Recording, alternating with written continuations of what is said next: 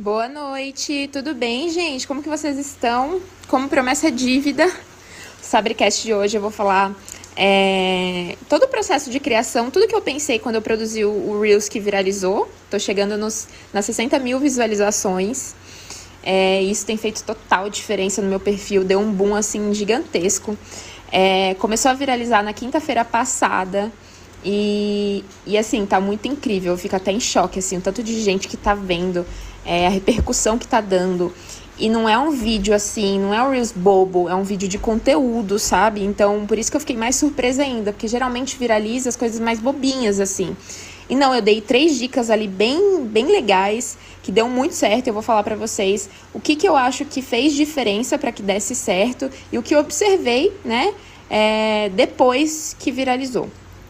Então vamos lá. Primeira coisa de tudo, que eu acho que vocês estão cansados já de me ouvir falando, mas todas as vezes que eu vou produzir qualquer, qualquer conteúdo, e o que eu fiz também na produção desse Reels foi olhar para a minha persona.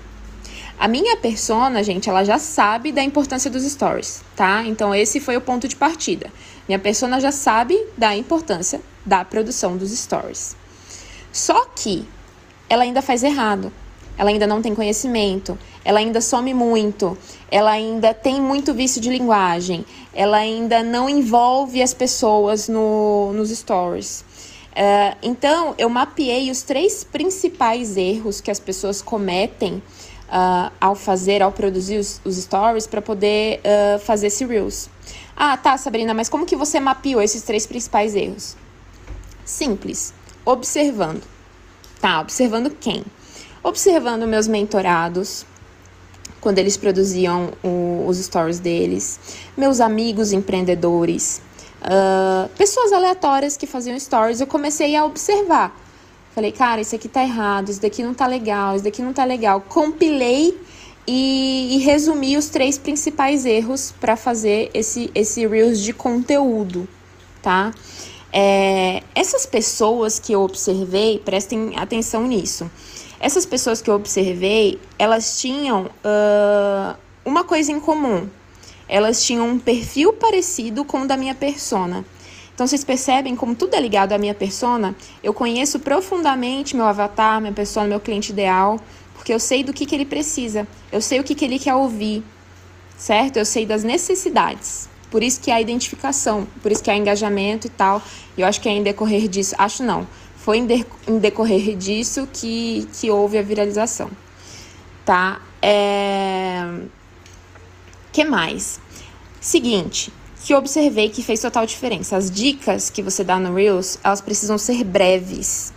Não adianta você dar uma dica muito, muito densa, muito completa, sabe, que vai cansar. São 15 ou são 30 segundos ali que você precisa ser breve, você precisa ser pontual, você precisa ir ali na dor específica. Você não precisa desenvolver muito, você precisa dar, entendeu? O, você precisa entregar o que, que, que a pessoa tá fazendo de errado. No caso, né, desse Reels que eu pensei.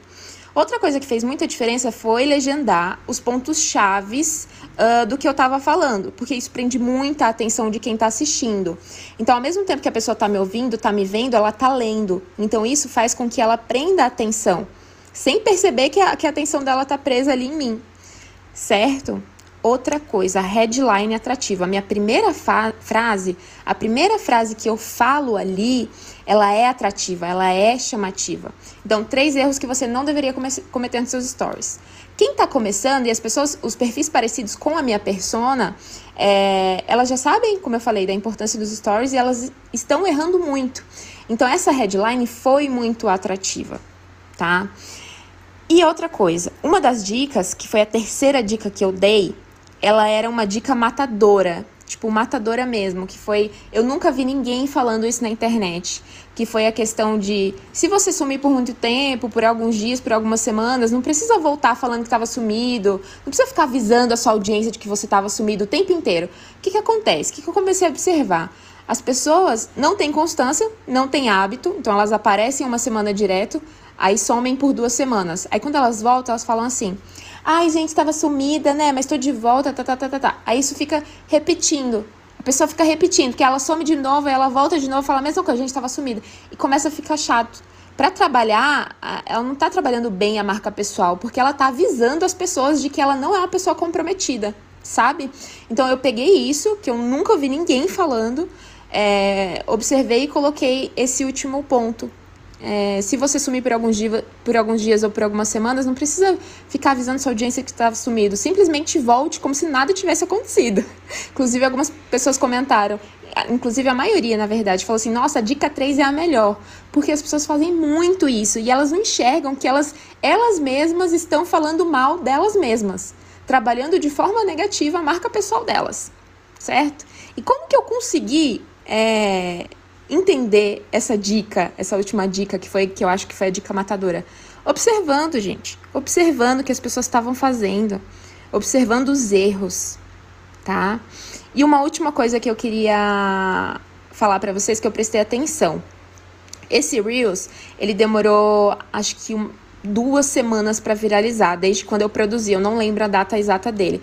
Foi uma semana e meia, duas semanas para viralizar.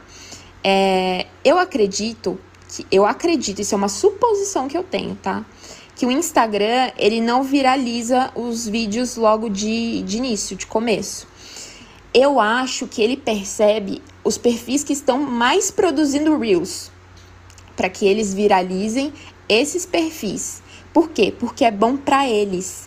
É bom para eles porque o produtor de conteúdo está produzindo conteúdo dentro da plataforma deles e é bom pro produtor de conteúdo.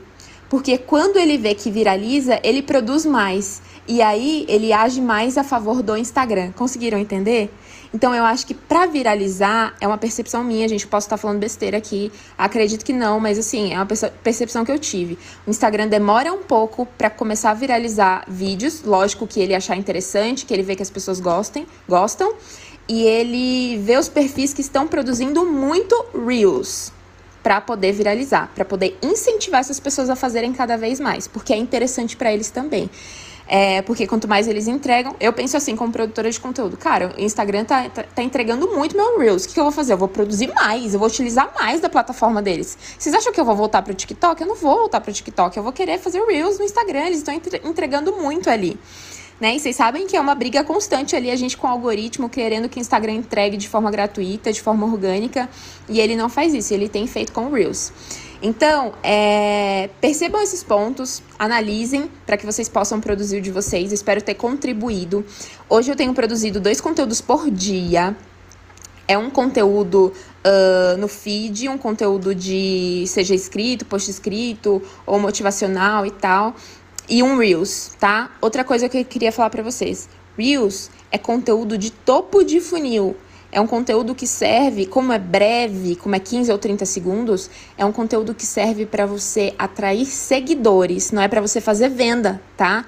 Você vai atrair ali no topo, de, no topo do funil, que é o momento em que as pessoas observam que você existe, é para que elas cheguem e gostem de você e fiquem ali no seu perfil. Então, isso é conteúdo de topo de funil. E o Reel se encontra no conteúdo de topo de funil, certo? Porém, porém, esse conteúdo, esse Reels que eu fiz, eu considero ele é, de topo para meio do, do funil. Por quê? Porque ele é um conteúdo, eu diria, educativo, brevemente. Por isso que eu falo que é de topo para o meio, porque ele é brevemente educativo sabe? Ele, ele é elucidativo, ele já educa. Então, tô, ao mesmo tempo que eu tô falando ali três erros que você não pode cometer, eu tô falando o que, que você pode fazer para melhorar os seus stories. Então, eu acredito que ele seja de topo para meio do funil.